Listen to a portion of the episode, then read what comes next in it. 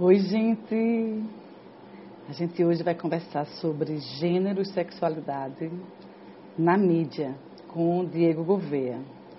Então a gente vai esperar um pouco a ele chegar para a gente poder conversar. Estamos esperando o Diego chegar para a gente começar. E olha, ele já chegou aí. Eu acho.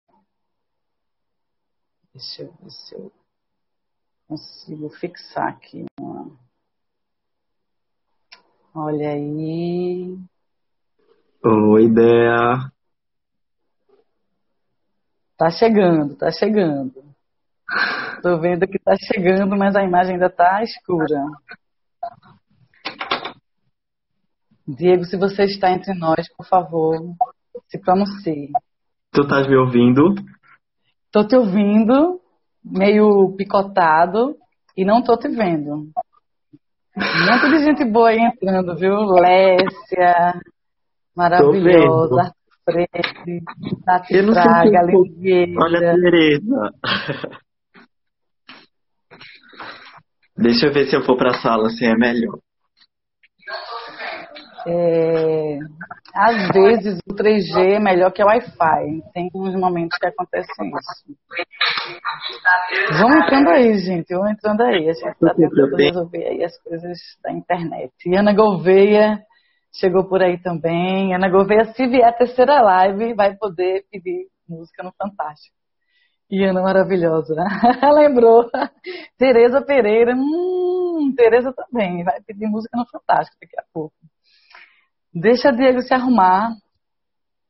Eliane Lima, minha querida, chegou por aí também. É o tema da conversa de hoje. Manuel Moraes está por aí, meu querido Manuel Moraes. Diego. Ana rindo aqui para pedir música. Diego agora sumiu de vez, foi embora, voltou. Peraí, volta aí. Vamos ver se vai dar certo agora. Kátia também chegando aí. Beijo, boa tarde. Diego está tentando voltar. Vamos ver se vai dar certo. Oi.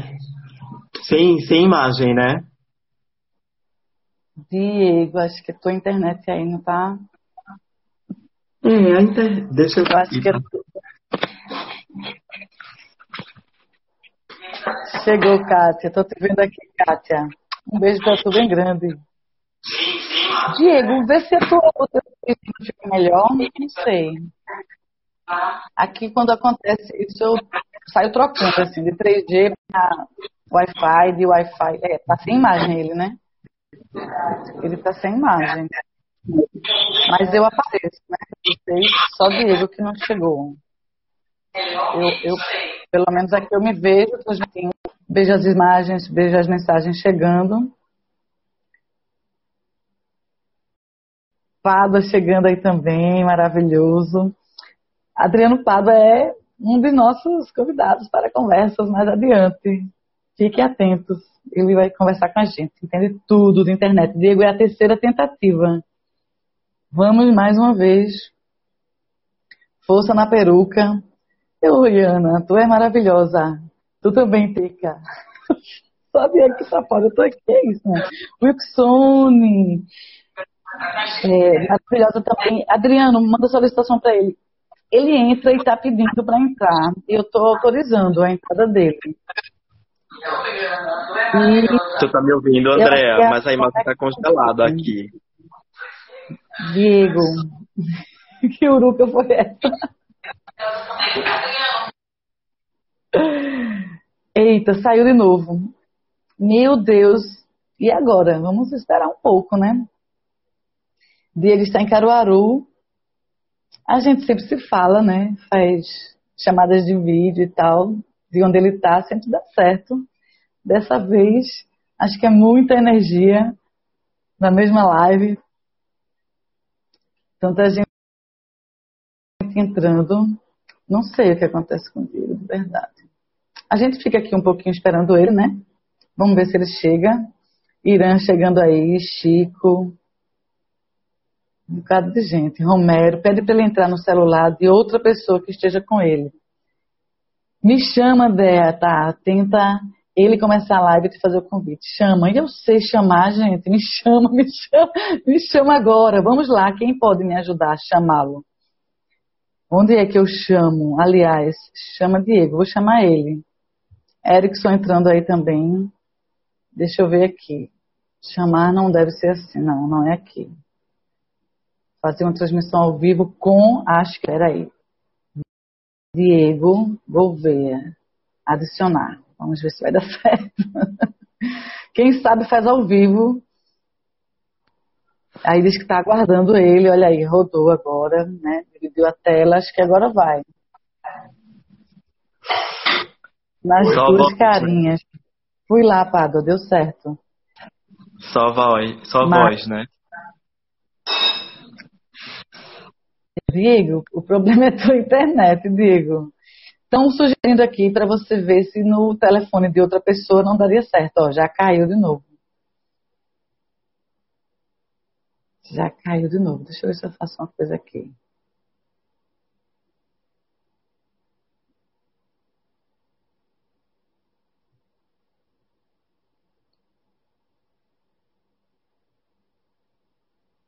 Eu acho que o problema aqui, eu, eu ia ver se conseguia chamar por outro número.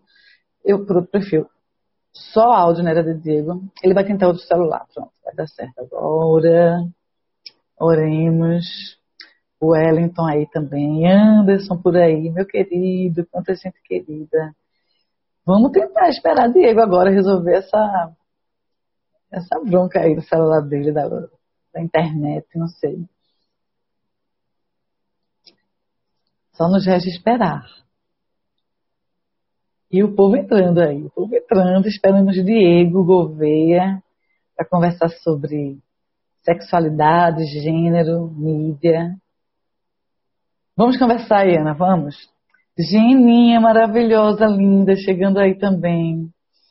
Saudade também, saudade de todo mundo. Inclusive, eu comecei a fazer essas lives é, para poder conversar com as pessoas, porque eu tenho essa necessidade, eu estava sentindo falta. E Ana está perguntando, e Caruaru, hein? Eu tenho ido em Caruaru, assim, a cada 15 dias. Eu vou engravatar, fazer a feira da minha mãe. Eu não, Jéssica, né? Eu fico no carro, me protejo, máscara, todos os protocolos possíveis e imagináveis. Vou lá engravatar, a gente faz a feira da minha mãe, aí vai lá em Caruaru, se encontrar numa praça que fica na frente do prédio de Diego, e a gente fica ali uns minutinhos matando a saudade, todo mundo distante um do outro, de máscara e tal. E tenho, tenho visto Caruaru assim. E Ana está dizendo, eu sou Gouveia e não sou parente de Diego. Ou será que sou? Se tu, olha aí tentando agora de novo. Se tu é de Diego, e Ana, tu é minha também. Porque eu e Diego somos da mesma família. Ó, oh, dando de novo, Diego. Vamos ver se agora vai. Rodando, rodando. Parece que não vai. Vocês me escutam? Discuta cortado, eu discutei agora cortado, mas não tem imagem. Rebeca também entrou, Luciana. É, não é uma coisa Maiara, do celular, Diego, cadê celular você? agora. Tem 15 pessoas te esperando, Diego. Lembra que tá, papai também é Lima? Então, Iana, minha, minha família é Gouveia Lima. Minha, minha família é Gouveia Lima. É a mistura da. Olha aí, Diego, a imagem chegando aí, meio meio esquisita, mas chegando. E, e Anderson dizendo só áudio. E agora? Talvez sejamos. Olha ele aí! Não tá boa a transmissão, mas a gente te vê bem cortado. agora pegou. Aê! Vocês ficaram cortados. Diego tá preto. Ai, meu Deus. Eu não, eu não tô não também, não é? Melhorou? Eu tô te vendo, tô te ouvindo normal, Andréa. Diego, tu me ouve? E Ana, da minha família. da nossa família. Diego, chega pra tu o que eu falo. Chega sim, eu tô ouvindo você normalmente. E vem. Eu te cotado. Rodrigo Solano. Um monte de gente Tereza. maravilhosa. Agora, tá vendo os dois e ouvindo normalmente também. Então, Diego. É... Pronto. A gente fez esse, essa tensãozinha para poder esperar a galera entrar.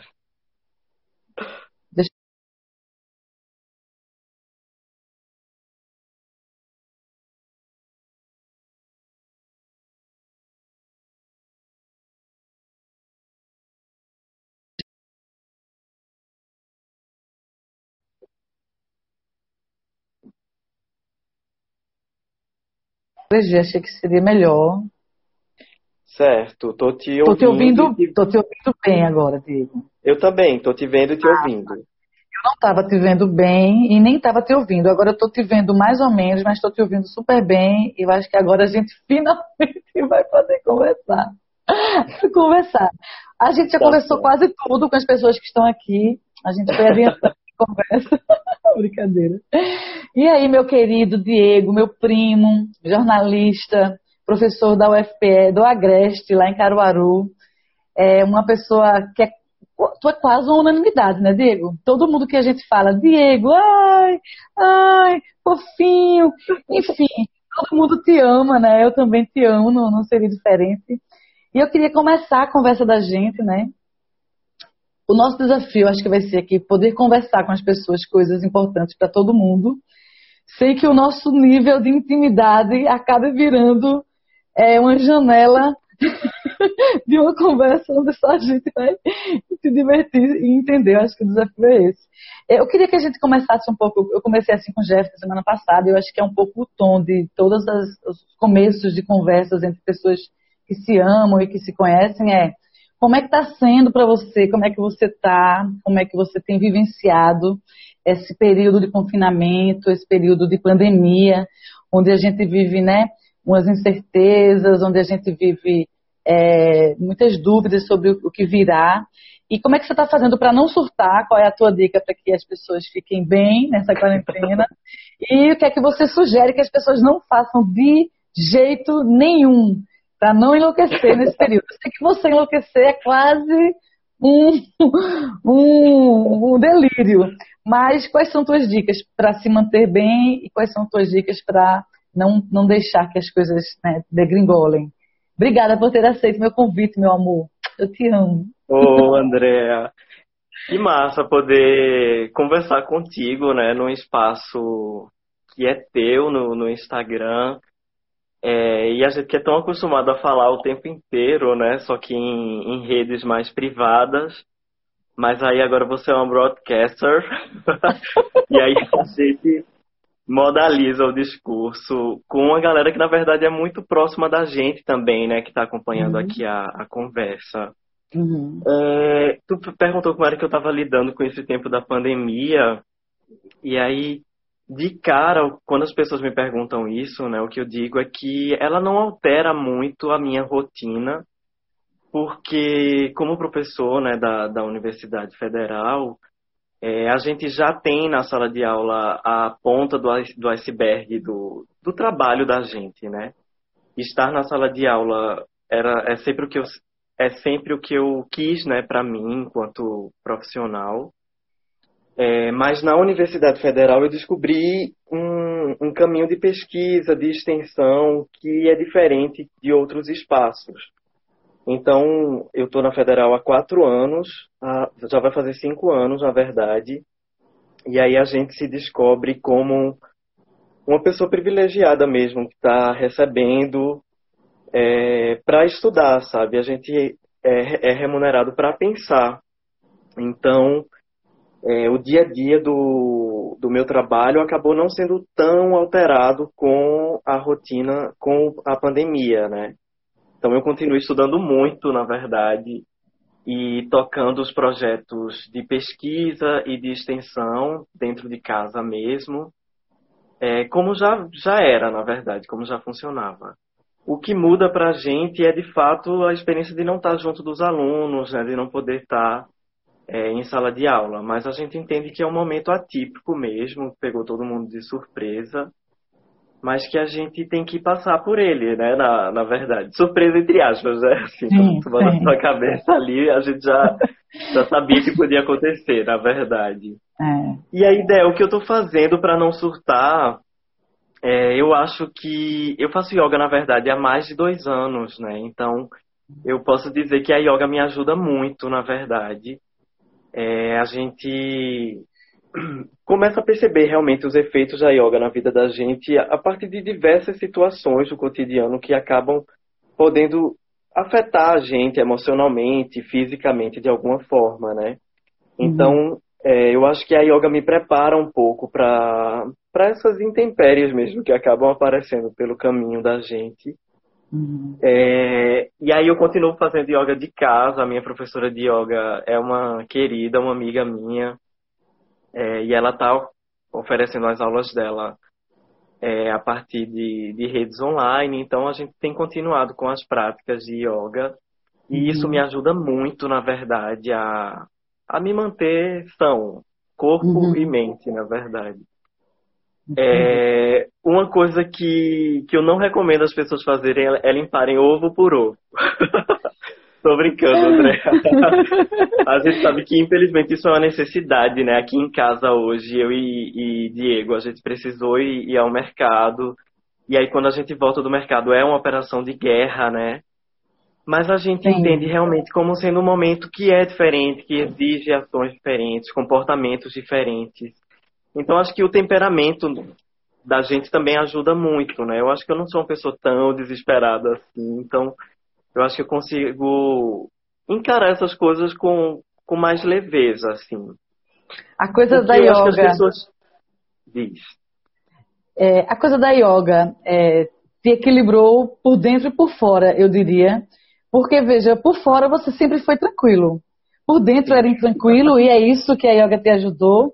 Né? E Ana tá brincando aqui, dizendo, oxe, eu limpo ovo por ovo, kkkk. Por isso que Ana, essa pessoa tranquila, calma, sossegadex, assim feito eu, né? Eu também não limpo ovo por ovo, não, Iana, não vou negar, não, mas a loucura de limpar as embalagens, a gente já tá nela também. Então, Diego, eu queria só pra gente fechar essa coisa da yoga que eu acho que é interessante, é, porque quem te conhece há muito tempo, né, vê que você, por fora, é uma pessoa tranquila, sua voz é calma, você fala pausado, você tem um equilíbrio natural. Aí você diz assim, a yoga me ajudou, a yoga me equilibrou, a yoga. Mas aí eu te pergunto, é, esse equilíbrio foi dentro? Ele, ele, o que foi que ele trouxe a mais para o teu, teu equilíbrio na tua vida, a yoga? É mental, André. Eu acho que eu sempre tive uma voz muito mansa, né? Mais, mais mansa, mais tranquila é, apesar do, do jornalismo mudar um pouco a gente, né? No jornalismo não tem como a gente não ser acelerado, né? Por conta das rotinas de, de produção, produção jornalísticas mesmo, então isso deixa a gente acelerado.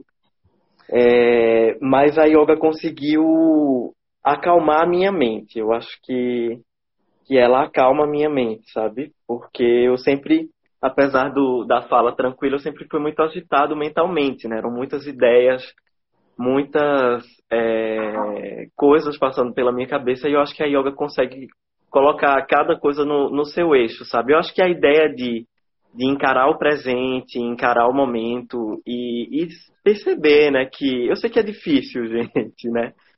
Mas que a gente perceber que a gente só pode resolver o agora e que a gente não tem muito como planejar o futuro ou ficar remoendo o passado, Iana tá dizendo acelerado nós. Só um pouquinho, né, Iana? No jornalismo, só um pouquinho. e aí eu acho que, que ela me faz perceber isso, sabe? Que eu, que eu tenho que, uhum. que cuidar do agora, que eu não tenho muito o que fazer, nem com o que já passou, nem com o que tá por vir. Isso me deixa um pouco mais, mais tranquilo. Eu, eu não acabei não dizendo assim o que é que eu recomendo que as pessoas não façam, né? E aí eu acho que tem duas coisas, né? Que que, que são bem importantes né, no, no contexto que a gente está vivendo. A primeira é que a gente realmente precisa ter esses cuidados, então ficar em casa é importante. E eu sei de verdade como para algumas pessoas deve estar tá sendo difícil mesmo, sabe, ficar em casa. É, a gente sabe que, que tem pessoas que vivem situações de violência dentro de casa, então esse espaço nem sempre é acolhedor para essas pessoas. Uhum. E aí o que eu recomendo é que essa que as pessoas realmente busquem coisas que deixem ela, elas mais tranquilas, na medida do uhum. possível, porque eu sei que não é uhum. fácil, de uhum. verdade. Para Iana, tem que ser é, uma coisa bem agitada, porque ela já está dizendo que tentou Pilates e Yoga e não deu certo, porque eram muito parados. E Ana, vou te dar a minha receita, não é para mangar, não. Tem um jogo no Xbox chamado Just Dance. Esse jogo é para você dançar e depois ser pontuado. Ele, ele mostra a coreografia e você dança junto. Eu danço esse joguinho sozinha para poder equilibrar, porque no meu caso eu preciso gastar energia para dar uma equilibrada, né? E aí eu também preciso de yoga, mas a energia física que fica acumulada num tempo como esse, por exemplo, que está todo mundo trancado, eu preciso do Just Dance. Eu te recomendo e depois você me conta os resultados. Diego, voltando aqui agora para a história, você, você falou um pouco da dificuldade de algumas pessoas estarem nesse momento confinadas por, por diversos motivos. E ao mesmo tempo o tema, ao mesmo tempo, o tema das tuas pesquisas e o teu, o teu interesse, tua área de interesse é gênero e sexualidade na mídia. E eu fico pensando em relação a gênero e sexualidade, que já foi tema de conversas da gente também, é, nesse período de confinamento, quantas pessoas da população do universo LGBTQIA+, né, que não se encontra, infelizmente, olha, Derval Barros entrando aí na nossa live, implacável. Eu fico imaginando essa, essas pessoas, né, é, confinadas com seus agressores, confinadas com pessoas que lhe causam dano emocional e às vezes até físico, né? E às vezes na própria família, né? Quantos estudantes, aí a gente vai para o universo dos estudantes, né? Que estão confinados e ao mesmo tempo esse confinamento representa para eles estar no lugar de violência, né? De negação, de rejeição, de desacolhimento. Então, é, eu queria começar agora a entrar um pouco nesse teu tema, que é o tema de sexualidade e gênero na mídia, mas ao mesmo tempo eu queria ouvir um pouco o professor, como é que fica num momento como esse. Eu também tenho alunos que estão é, confinados sozinhos, eu tenho alunos que estão confinados com os seus agressores em, em diversas situações. Eu sei que para a gente é um desafio enorme, porque esses alunos, de alguma forma, é, se aproximam de professores como a gente, porque encontram uma acolhida, né? encontra pessoas que se interessam pelos temas que também interessam a eles. Aí eu queria ouvir um pouquinho da tua é, visão e da, do teu entendimento a respeito do papel da gente nesse momento que os meninos estão, os meninos e as meninas e os meninos estão todos né, confinados em casa e quando esse público é, sofre por isso. Fala um pouco da tua experiência para a gente trocar aqui uma ideia. É, a, gente compartilha muito essas referências, né, que acabam sendo muito parecidas às vezes, né? E, e, é uma situação que é muito delicada, né? Eu acho que a gente não, não tem como não se envolver com, com os alunos. E, e às vezes é muito difícil mesmo, assim, pensar na situação em que eles são colocados. É, eu acho que aqui no, no Agreste a gente tem uma realidade que em alguns momentos é um pouco diferente da que você vive aí no Recife, né? Porque como a maioria dos nossos alunos não são necessariamente de Caruaru, mas são das cidades circunvizinhas, eles acabam precisando vir para cá para morar em Caruaru. Então, eles se reconhecem homossexuais é, quando, quando saem do ensino médio e vão, entram na universidade. E, em alguns momentos, essas pessoas precisam voltar para suas casas, né? É, na pandemia, por exemplo, eu imagino que a maioria dos alunos precisaram voltar para casa.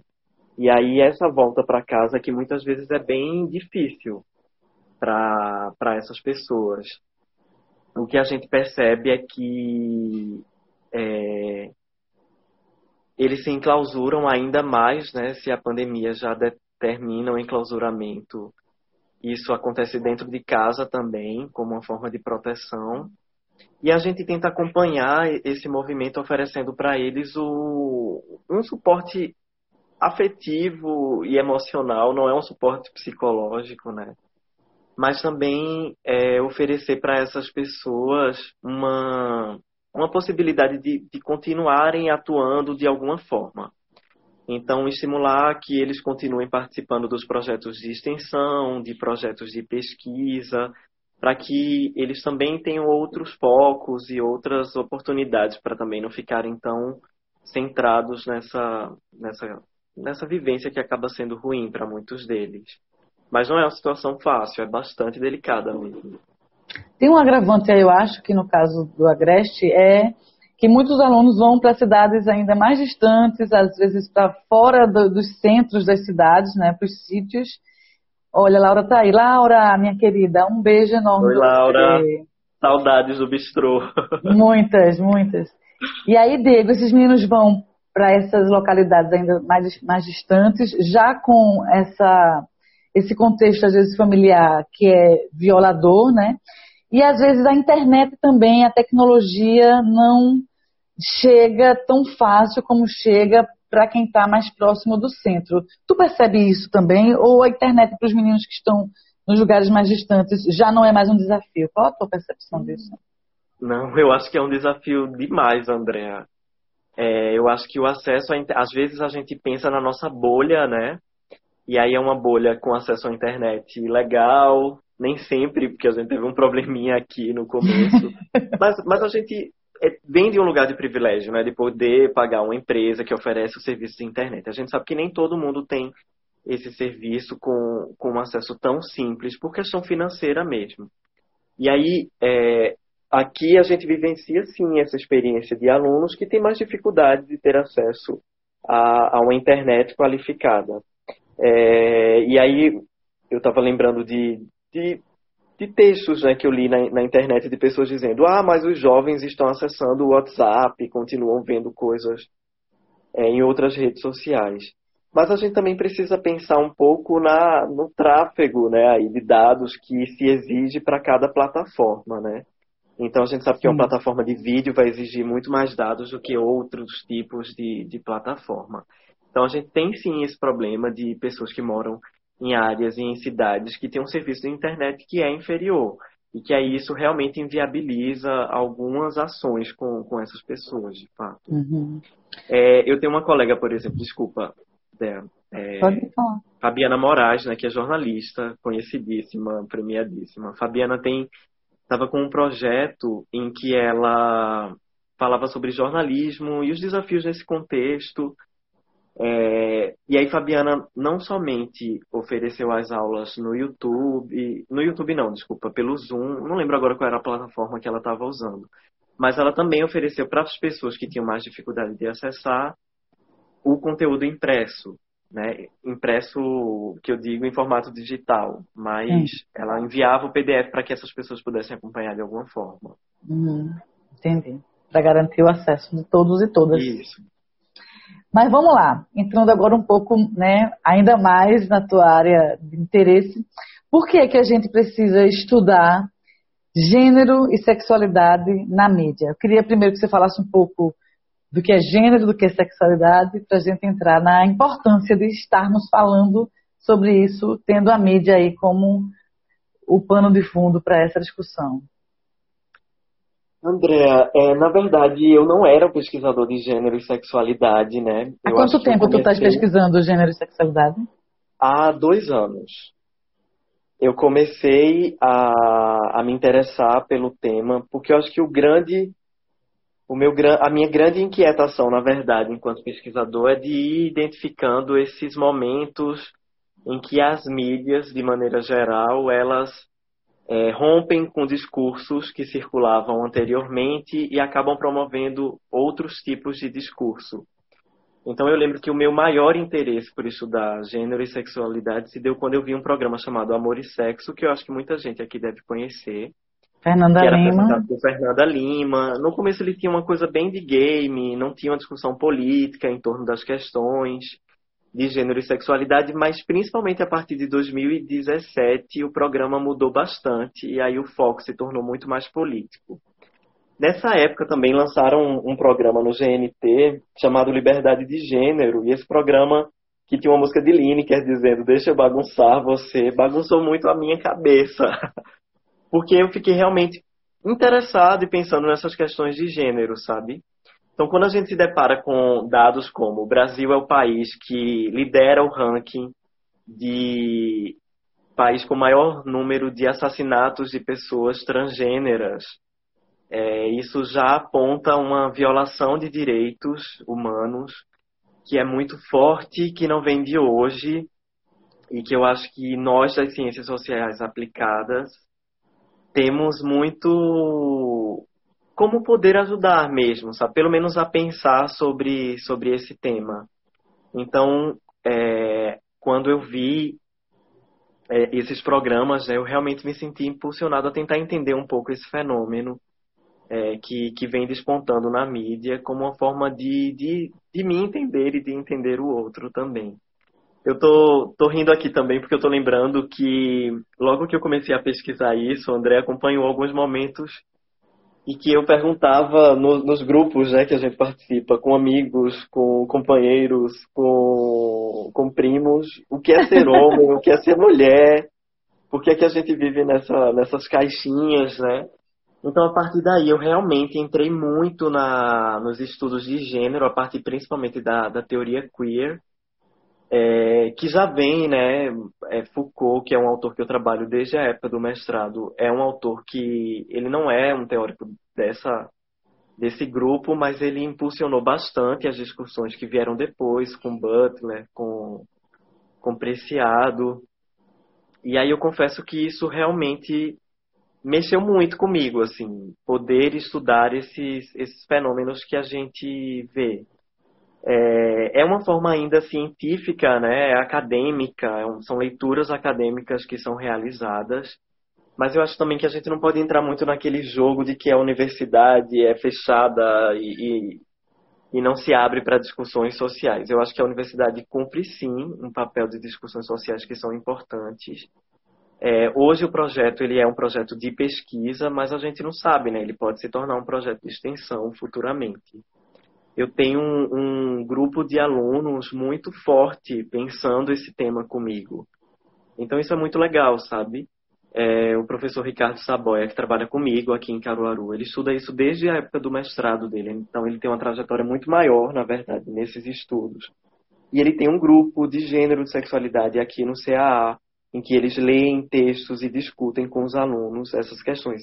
Isso é bem importante porque a gente para além né, de reunir alunos que são LGBTQIA+, a gente reúne é, alunos é, até heterossexuais, cisgêneros, mas que são interessados pelo tema de pesquisa.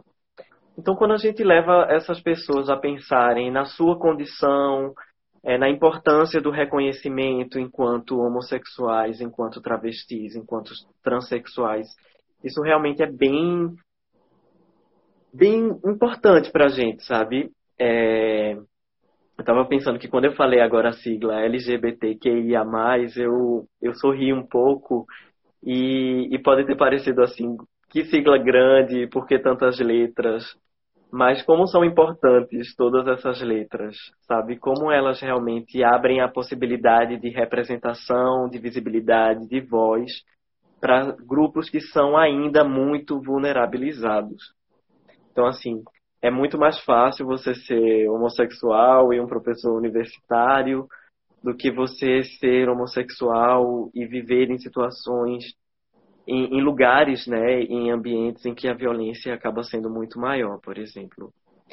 E aí essas pesquisas vão um pouco de encontro a, a esses meu, inter, meu, meu interesse, sabe, de entender um pouco o fenômeno, por mais difícil e de nó que, que essas questões deem. É, aqui em casa, por exemplo, é, a gente discute muito, né? Eu converso muito com o Diego sobre essas questões. Ele nem é um pesquisador da área é, do audiovisual, nem é um pesquisador de gênero, nem de sexualidade. O foco dele maior é na fotografia, ele estuda muito sobre isso. Mas ele é um ótimo. É, uma ótima pessoa para se conversar sobre esses assuntos. Tem uma visão muito crítica e me ajuda muito a pensar mesmo, sabe? E a, até confrontando é, Renata, retira. Renata, acabou de entrar. Tá aí, tá aí, eu vi. Pia que povo bonitinho. Ai, essa lindona. Acabou entrando Roberta Bergamo, redação, que hum. eu, eu, tive a oportunidade de trabalhar com ela no projeto vestibular lá da, da Globo, quando eu trabalhava eu, na TV. Tá na CBN com Carol Rangel, vejo lá. Eu escuto, eu escuto. É. muito bom, muito bom. Dois Diegos Dois numa Diegos casa. numa casa, é. Eu vou dizer a você, viu? A casa com dois Diegos é uma casa maravilhosa. Que se come nessa casa é de encher olhos mente, boca, nariz, estômago. É realmente Sheila. uma, Sheila também uma, tá aqui. uma dupla Sheila maravilhosa. Sheila Borges, maravilhosa também, queridona de muitos anos. Cozinhar é uma das coisas que também ajudam, André, a gente a, a passar pela hum, pandemia. A gente tem conseguido colocar algumas receitas que a gente queria colocar finalmente em, no prato. É... E no e aí, como eu estava falando, né, dessas como eu estava falando dessas questões de, da, das letras e tal, e da importância Sim. delas, é, elas realmente me ajudam a, a, entender mais. E Diego, como interlocutor que questiona, que me coloca para pensar, acabou realmente me levando a me aprofundar em algumas leituras, em alguns é, estudos em relação ao tema. O Diego, a gente tem na mídia uma representação bem é, vamos dizer assim, inadequada, eu diria, né? O povo só quer conversar, besteira, tá vendo? Né? Deixa tudo organizado, é de virgem. De virgem. Diego, e Diego ela, organiza e tudo, organiza a pia, mas eu cozinho muito também, ele é minha testemunha. Os dois cozinham, os dois são arrumadinhos também.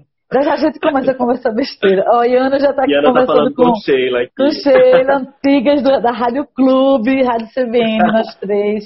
Deixa isso pra lá. Então, Diego, é, eu queria eu, eu queria perguntar uma coisa para você. Assim, em relação a essa representação da população LGBTQIA+, e só um detalhe. Eu conversei com Carol Ferraz, que é advogada, feminista, militante de direitos humanos, maravilhosa. Conversei com ela no podcast Expressão Livre, e na fala dela ela citou uma letra a mais, viu, nessa sigla. Eu na hora não tive como entender, fazer uma pergunta, mas eu vou perguntar ela no privado porque eu fiquei bem curiosa, porque eu sou de um tempo, e Ana Gouveia também é desse tempo, Sheila Borges também é, que a sigla era GLS, era gays, lésbicas e simpatizantes. Eu sempre eu fui simpatizante. Tu não é desse tempo nada, muito tempo depois. E aí depois você começa a ter LGBT, e aí você começa a ter a inclusão de outros grupos, tamanha a diversidade né, da comunidade LGBTQIA+, e tamanha também a necessidade realmente de se representar cada um desses grupos com seus interesses, com suas demandas e com é, suas é, seu DNA próprio sendo respeitado, né? Sua luta, a, né? Sua luta, perfeito. Luta, e aí, e aí, é, Ana e Sheila estão tirando ângulo, nem lembro, eu não ficar rindo. Vê. E aí, o que eu queria te perguntar é, a partir das tuas observações e das tuas, das tuas leituras, dos teus debates, eu queria que tu falasse um pouco dessa representação que você tem da, da, da comunidade gay na mídia, né? Você vai para o jornalismo, você tem muitas vezes um comportamento irônico, um comportamento né, desrespeitoso nos programas que é, são violadores de direitos humanos. Você vai, às vezes, para as novelas ou para as séries, e aí você tem uma representação que não é exatamente a vida de quem está é, aqui fora ou lá fora. Então, eu queria que você falasse um pouco sobre isso, se você. É, se você observa isso, ou, ou, enfim, como você queira comentar. Eu estou doidinha com os comentários das meninas, vice. Também, eu vou falar a... dos, bem rapidinho aqui. Até hoje fala. G... Kelly Santana, até hoje fala GLS, mas já estou me corrigindo. Ó, oh, é, Sheila Sheila estava falando, eu preciso falar sobre ela porque eu acho que ela é uma grande entusiasta dos nossos alunos e ela tem um papel muito importante, inclusive nesse processo de pandemia, desenvolvendo projetos que são bem relevantes, importantes, que realmente envolvem os alunos e acabam ajudando muito a ela mesma, mas também aos alunos nesse processo de, de pandemia. Sheila é uma apaixonada pelos alunos e, e, e pela sala de aula. Sheila é apaixonada pelo que ela faz. Que eu lembro de é. Sheila no rádio, ela já era apaixonada pelo rádio, depois ela foi para o impresso, ela era apaixonada pelo impresso. Sheila é uma é. pessoa intensa, assim como Iana também. São Sim. duas pessoas marcantes na minha história também de jornalismo, porque quando eu cheguei, elas já estavam. elas vão dizer que não, mas estavam. André entregando vocês aqui, viu, meninas? Uns meses e antes, Ana... elas chegaram, uns meses antes. e Ana falou uma coisa aqui que eu achei bem interessante, que é essa coisa de a sigla é muito grande, às vezes eu não consigo Sim. lembrar. Isso é verdade, é Boa. é normal, é bom. É, uma pessoa dizendo aí, eu, eu tô me corrigindo. Eu acho é. que a gente é, é, é, um processo que é lento, né, gente? O, o, movimento feminista existe há bastante tempo. A gente tem conquistado uma coisinha aqui, uma coisinha ali. Tomara que a gente conquiste muito mais coisas, né? Mas, por exemplo, se fala em, em, em conquistas mais consolidadas daqui a 100 anos, então realmente é um processo, é um trabalho de formiguinha que a gente realiza, mas que é importante mesmo para que as coisas caminhem. É, em relação à tua pergunta, né, sobre como é que a mídia tem abordado, tem tratado essa questão, eu trouxe duas, dois exemplos que são muito bons, na verdade, né? Tanto liberdade de gênero como amor e sexo são programas, um da Rede Globo, o outro do Grupo Globo, mais do GNT, que realmente contribuíram para expandir essa visão sobre a questão de gênero e sexualidade. Mas, na verdade, é, o geral ainda não, não é assim, né? O geral não, não é esse. É, eu sou um pesquisador de televisão desde que desde a época da graduação, na verdade. A televisão ela não é ah, uma mídia ainda é, em que a gente percebe essas mudanças de forma mais, mais forte, mas a gente já vê indícios. E, na verdade, eu acho que o meu interesse em pesquisar televisão são essas lembranças de a televisão está pre presente em mais de 98% dos lares brasileiros. A televisão é ainda quem quem retém a maior parte das verbas publicitárias. Então, ela é uma mídia com, a, com muita força. E a gente sabe que, como uma concessão pública, é, garantido lá por lei, né, ela precisaria estimular esses conteúdos educativos. Então, trabalhar e pensar questões que ajudem um pouco a pensar é, em como educar as pessoas para questões LGBT, QIA+, seria uma coisa que é bem importante. Eu, como eu não falei, eu vou explicar, né? Mas é tá. lésbicas, bissexuais, LG, gays, bissexuais, travestis, transexuais, queers, intersex, assexuais e as outras possibilidades que existem. Isso é muito, muito interessante, porque ainda assim, que bom que botaram mais, porque a, a, hoje eu vejo o gênero de fato como uma coisa muito fluida. É, a gente é designado ao nascer, né? Você é menino, você é menina, a partir do sexo biológico. E aí, quando você vai pensar a, a, a partir de autores né, questão do, do gênero, a, a, gente percebe que o sexo é uma construção, né? Que a medicina, a biologia, né, se apropriou dessa noção do, do órgão sexual como sendo definidor do, do gênero, né? Mas a gente não pode dizer que é uma coisa natural. Pelo menos eu não consigo ver dessa forma. Eu vejo que há um, uma apropriação do sexo e do gênero como instrumento de poder mesmo, para que a gente obedeça a, a certos padrões, mas como diante de qualquer poder existe resistência, os LGBTQIA+, são resistência diante dessa cultura heteronormativa que a gente vê. É, Ana, é, e Ana tinha feito uma pergunta que eu, que eu depois... Ela, tá, e ela perguntou se tem algum projeto de juntar todas as letras. Mas Iana está brincando. Eu acho que vão aumentar. Acho que vão aumentar. Vai aumentar, é. Agora, Évila fez uma pergunta aqui maravilhosa, Diego. Não sei se você está vendo. Gente, eu entendo completamente a importância das minorias conseguirem se apropriar das mídias. Mas eu sempre tenho a impressão de que, de alguma forma, o capital se alimenta disso. O que vocês acham? Vou falar sobre isso agora. É, eu estou desenvolvendo com alunos de pesquisa de iniciação científica e de trabalho de conclusão de curso alguns trabalhos em que a gente não se volta exclusivamente para o amor e sexo e para a liberdade de gênero. Então, eu tenho um aluno, por exemplo, que ele trabalha com é, gays em telenovelas. E aí, quando a gente vai entender o, o, a homossexualidade na telenovela, é, mesmo a gente compreendendo as diferenças que existem entre as pessoas que estão abarcadas aí pela, pela sigla é, LGBTQIA+, a gente ainda percebe que, que há um estereótipo muito forte na maioria dos casos. E, na verdade, eu acho que o, o grande problema não é o estereótipo, mas é a, você colocar aquele personagem numa situação que as pessoas vão rir dele e não rir com ele. Então, esse meu aluno, ele trabalha principalmente com as novelas de Valcir Carrasco, que são novelas em que a gente identifica ainda muito esse deboche, essa caricaturização, em que não há uma, um, um, debate mais politizado em relação à questão de direitos dessas, dessas pessoas. Sobre o que Évila estava falando, né, perguntando, é, a gente não tem de fato como pensar que a mídia é boazinha ao retratar essas questões a mídia está tratando sobre isso porque existe um movimento social que é forte, que está ali alfinetando e brigando por espaço, por voz e por visibilidade nos veículos de comunicação. Então, para mim, um dos, é, uma das condições básicas para o surgimento desses novos discursos é, de fato, o movimento social é, ganhando vida, ganhando corpo e ocupando mesmo esses espaços. Chega um momento em que não é mais possível ignorar a existência desses movimentos. E aí, como eu trabalho principalmente com a, a Rede Globo, né? A Rede Globo tem um padrão de qualidade que vai para além da imagem. Existe o padrão Globo de qualidade que prevê uma série de itens que inclui a diversidade social. Eles têm um setor de responsabilidade social em que essas questões são estimuladas.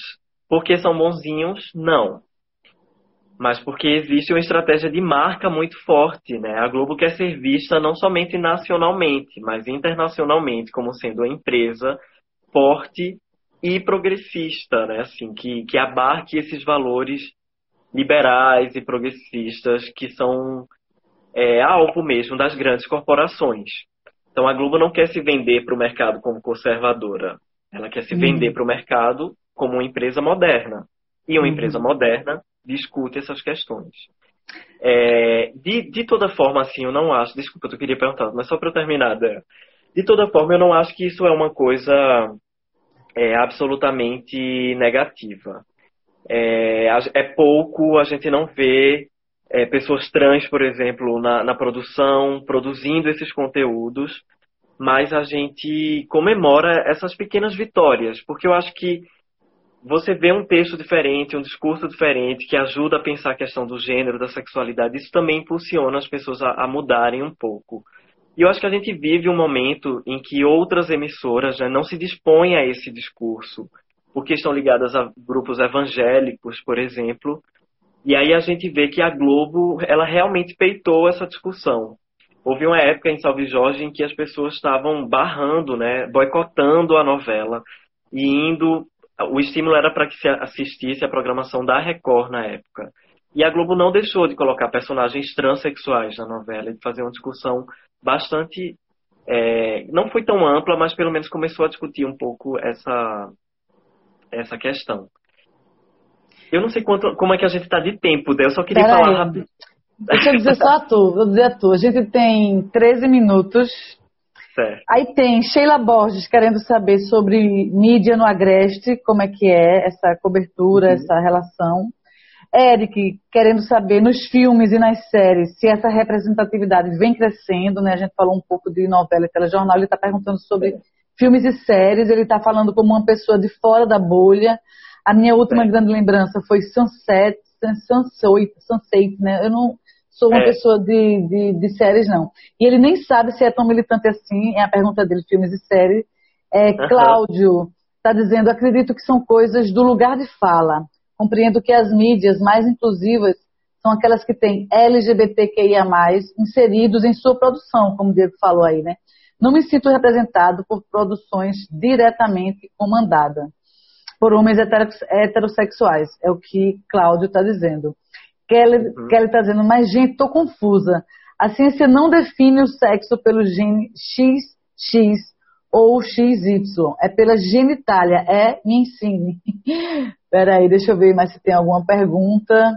Léo Teixeira, Balsi Carrasco é gay? Bom, eu não saberia responder essa pergunta. Eu não sei se eu fiz um, eu fiz um compilado aí das, das, das é. consegui segurar e ver aqui nos comentários. Se tu puder falar junto com o que tu queres falar, a última coisa, a gente tem, tá. a gente tem mais é, 11 minutos. Dá tempo, vamos lá. Ó, Sheila perguntou sobre Caruaru, né? Como é que é essa questão sim. da representação LGBTQIA+, em Caruaru. Na mídia, sim. Na mídia, isso. E aí é, é uma tragédia, porque é, onde se fala principalmente sobre essas questões são nos, noticiários, nos noticiários policiais. E aí os noticiários policialescos, eles são grandes violadores desses direitos. É, eles exploram principalmente a questão da, da transgeneridade e aí especialmente a partir da travesti num ponto de vista de promover o riso. Então elas são tratadas no pronome masculino, o nome de registrado no nascimento é citado em muitos casos. É, são usados linguagens que são feitas realmente para colocar essa população que já é mais marginalizada num lugar de, de subalternidade ainda maior mesmo, sabe? Então, na, na, pesquisa que a gente fez em 2016 e 2017, com um programa chamado Sem Meias Palavras, a gente identificou muitas violações, principalmente em relação à população LGBTQIA+, aqui na região. Sobre filmes e séries, é, eu acho que existe uma tendência, né, na verdade, de se pautar o assunto, existe uma luta política é, do movimento que pressionou a mídia a abordar esse assunto. Então, filmes e séries também mudam a sua perspectiva para abordar essas questões. Por exemplo, eu fiz um artigo bem interessante sobre um filme chamado Meu Corpo é Político. É um, um filme documental em que é retratada a vida de quatro pessoas transgêneras. É um dia na vida dessas pessoas. E eu acho esse filme sensacional. Está disponível, tá disponível, sabe dizer, no Netflix? Está disponível esse filme? Não, não está. Está restrito Mas ainda acesso caminhos inteligentes de internet é possível encontrar esse filme. Meu Mas, corpo é fato, político. É, eu, eu, quando escrevi, eu precisei entrar no, no Now, que é uma plataforma paga para poder assistir novamente. Mas é um filme bem hum. interessante, em que fala sobre o dia a dia de uma pessoa transgênera. É, em séries a gente já percebe esse movimento, né? Então, segunda chamada que é da Globo tem uma personagem que é Linda Quebrada, interpretada por Linda da Quebrada, em que fala sobre, sobre a questão da transgeneridade e fala sobre a questão de direito, de, de nome social, é, o direito de usar o banheiro. Então, acabam sendo assuntos que eu considero muito importantes para se pautarem no, numa produção televisiva. Claudinha aí, Cláudia Carina. Linda. É, é, um caminho que é pequeno. Eu, eu brinquei, né, quando eu participei de uma outra live falando sobre isso. A quantidade de personagens homossexuais nas telenovelas, nas produções, é suficiente? Não, é pouca. É preciso que, que tenha mais, de fato. É, uma outra pessoa disse que acha que é, é uma questão de lugar de fala e que essa discussão, para ele, só faz sentido, de fato, quando quando a pessoa LGBTQIA+, é a pessoa que, que produz. É, a, os meus trabalhos são de análise de discurso, então a minha grande preocupação é com o discurso que vem da mídia. Eu não tenho empreendido ainda projetos para investigar se esses discursos têm sido escritos por pessoas que são LGBTQIA+. E aí eu não tenho como dizer também que não há nenhuma pessoa LGBTQIA+, na equipe ou que todas as pessoas da equipe são é, desse grupo social. Isso exigiria uma, uma, investigação que, que não se aproxima muito dos meus interesses, mas eu, eu entendo a, o que essa pessoa quis dizer. Assim. É Cláudio, é Cláudio. É, essa, pessoa, essa questão de, de lugar de, de fala, a gente sabe que é uma, uma discussão bastante abrangente, né? É, e bastante polêmica, na verdade, quando, quando a gente começa a refletir até academicamente o que é o, o lugar de fala. Como só faz dois anos que eu venho pesquisando o tema, eu confesso que eu tenho entrado mais na seara em que eu me sinto mais confortável, que é a análise de discurso, as condições de surgimento para esse discurso, por que é que está se falando sobre isso e não sobre outras questões. Então, a, nas minhas pesquisas não é uma, uma investigação mais sociológica mesmo, é, do ponto de vista de quem é que está produzindo esse conteúdo no, nas emissoras de TV. Mas eu também não tenho como dizer que só são pessoas heterossexuais que produzem esses conteúdos, sabe? Eu não, não tenho uhum. como falar sobre isso. Uma coisa que eu estou escrevendo, estava escrevendo um artigo sobre humor na, na Globo, é, a partir do, do Zorra e do, do que foge um pouco da, daquela perspectiva mais tradicional do, do, do humor que zomba da pessoa que é marginalizada socialmente. É, a gente percebe que há uma, uma reconfiguração para rir de, de outros grupos, de grupos opressores. E aí um destaque que a gente dá no texto é um pouco essa ideia de que é, apesar de defenderem mulheres, pessoas negras, os atores que representam esses personagens ainda são pessoas brancas, ainda são é, heterossexuais em, na maioria dos casos. É, para mim, representatividade importa sim, né? É super importante que essas pessoas ocupem esses lugares. E, e como acadêmico, eu acho que, que o trabalho que a gente faz é um trabalho de formiguinha, mas é de, de formar as pessoas para pensarem sobre, sobre essas questões. Eu também não acho que a gente pode dizer que é, que não é legal o que tem sido produzido, sabe? Eu acho que a gente entraria no demérito do humor, do entretenimento como algo que não dá para discutir questões que são sérias. O humor é lugar de discutir questões sérias, sim. É, e eu acho que, mesmo sendo pouco, o espaço é importante, sabe? Pelo menos a gente vê locais em que essa discussão, esse processo de educação para essas questões acaba sendo possível. E principalmente quando a gente compara com as outras emissoras, sabe, Andréa? Ou com as outras mídias. E fazer humor de maneira inteligente e respeitosa é que é o grande desafio, né? Fazer um é. humor rasteiro, né? Fácil, que tripudia em cima de quem já está vulnerabilizado, aí, né? É, não chega a ser uma coisa engraçada, porque uma brincadeira prevê que todos se divirtam, né? Se um grupo se sente ofendido, nem todos se divertiram. Pois é.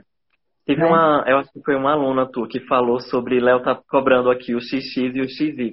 Gente, essa uhum. concepção biológica, pelo menos nas leituras que eu tenho realizado, quando se fala do sexo, né, como sendo algo ligado à questão biológica, a gente entende aí a questão biológica como sendo a genitália, mas também todo o, os hormônios e os cromossomos que dizem respeito a essa genitália.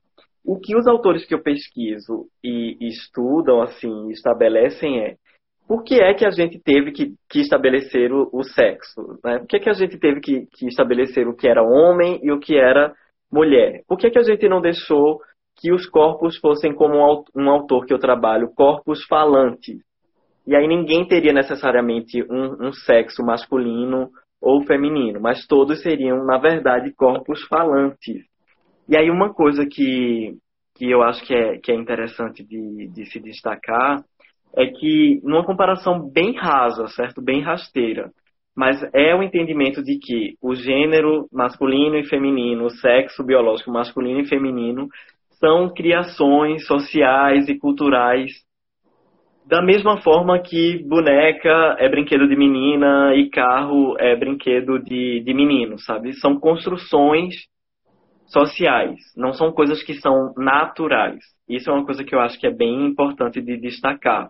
A biologia faz isso é, e coloca tudo nas caixinhas né, para ficar mais fácil de identificar, mas essas é, nem tudo que, que eles acabam fazendo são, são bons, é, é, uma coisa boa, né? Então, por exemplo, na divisão dos sexos, gênero masculino e feminino, isso realmente fez com que diversos corpos falantes não se sentissem representados dentro dessas caixinhas. Porque não é uma genitália que vai determinar o teu gênero. Isso para mim hoje é muito claro, assim. É bem polêmico e é bem claro também. É bem polêmico e é bem complexo, né, também. É, muitas, é, eu faço parte de um grupo de meninas, por exemplo, que sempre gostou de subir em árvore, de correr na rua, de viver aventuras e de usar short, porque às vezes já saiu vestido não combinava com essa maloqueiragem. Então, existe. A gente tem um minuto. Existe uma dificuldade dessas meninas de serem aceitas, digamos assim, no grupo das princesas, das meninas. Pois é. Porque eu acho elas... que quando tu brinca assim, eu sou HTML, hétero meio lésbica, é muito desse ponto de vista de a mulher precisa ser ter esses traços muito femininos, essa roupa tida muito como muito feminina, quando a gente não precisa se encaixar nisso, né? Isso aí, exatamente, Diego. A gente, eles vão encerrar a gente daqui a um minuto. Eu e um sei. monte de gente massa aí na Celsa Luta, nessa live, muita honra. Duas é, vezes já pode pedir música que nem Ana Gouveia e anda dizendo que cada vez mais o humor está sendo usado para falar sério. É isso mesmo. Vamos ficar atentos, Tereza Pereira, vamos falar em poliamor. Tereza, é muito moderno. Poliamor, poliamor é o que a gente vive, Tereza. Eu sou Diego, eu sou Jéssica. Gente, muito obrigada. Essa live cheia de Valeu, amor. Tá, falta, faltam 26 segundos para acabar. Agradecer a todo mundo que conversou com a gente. Agradecer a Diego, meu primo, meu querido, Sheila, Cláudia, Iana, Eric, todo mundo que veio.